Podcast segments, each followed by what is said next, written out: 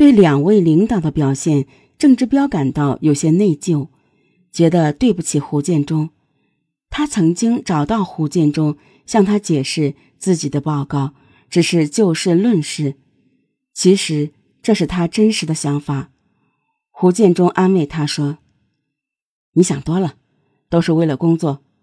故宫文物保护是大事，出了事谁也难免责任。”郑志彪心中稍感安慰，以为真的没有什么事了。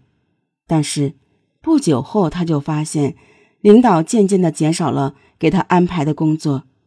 两个月后，郑志彪近一点工作任务也没有了。尽管展览部每个人都在忙碌，任务繁重，可是郑志彪却只能坐在办公室里，从早上上班到晚上下班，没有一点事可做。此时，个性偏执的郑志彪没有感受到领导对他的关怀，反而认为这是对他有意见的表现。郑志彪感到了极大的失落感。虽然同事们对他依然如故，他也没有听到任何风言风语，两位领导也对他仍然无比的客气。但越是这样，郑志彪就越感到难受。别人对他的客气和礼貌，只是对他。无比毒辣的讽刺和嘲笑，郑志彪几次想找领导谈谈，要一点工作来干，但是他是一个清高的人，宁可迎风冻死，也不弯腰避寒。去找领导，那不是自取其辱吗？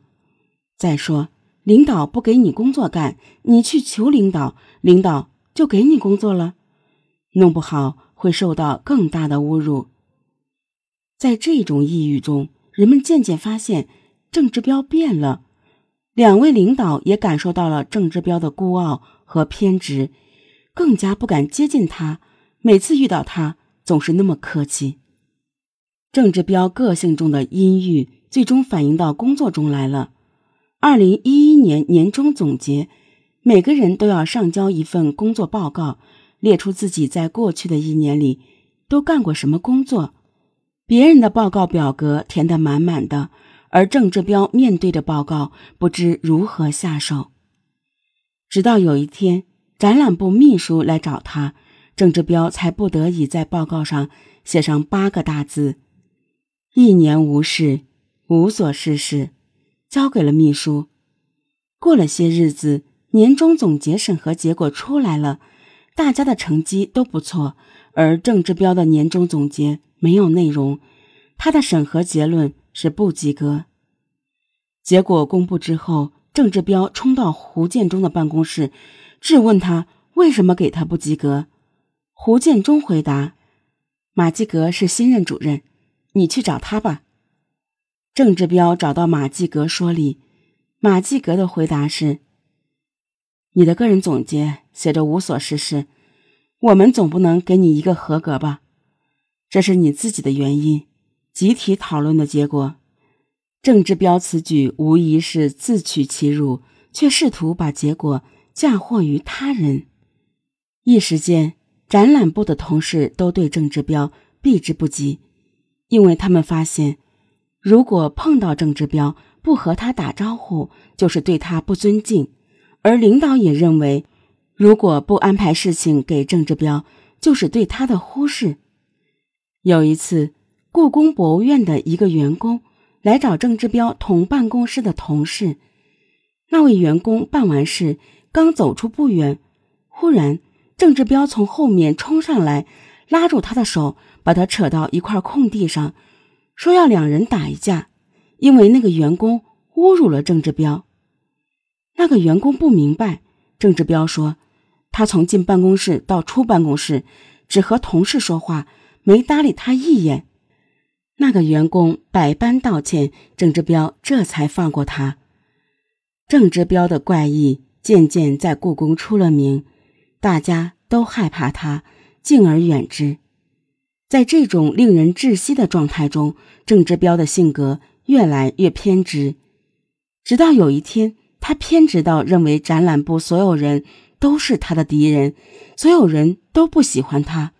故宫的文物就是他的生命，既然大家都想让他离开展览部，离开他心爱的文物，那么他就要让所有人受到惩罚，而他首先要惩罚的就是展览部的两位领导。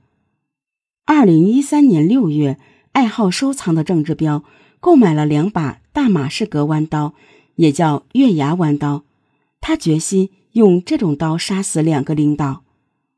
二零一三年十一月二十五日中午十一点。郑志彪站在南三所展览部办公室的院子里，这时胡建中刚从食堂用完餐，向厕所走去，看见郑志彪，胡建中招呼道：“老郑，吃完饭去棋牌室下棋，我先去了啊。”郑志彪应了一声，跟着胡建中去了厕所。几分钟后，身中八刀的胡建中无声地死在厕所里，接着。郑志彪一步步走进食堂，看见马继革正在用餐，同桌还有几名同事。郑志彪走到马继革身后，拍拍马继革的肩膀，笑着，好像要跟马继革说什么。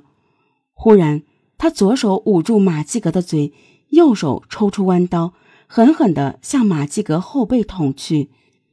在同事一片惊呼声中，郑志彪慢慢走出食堂。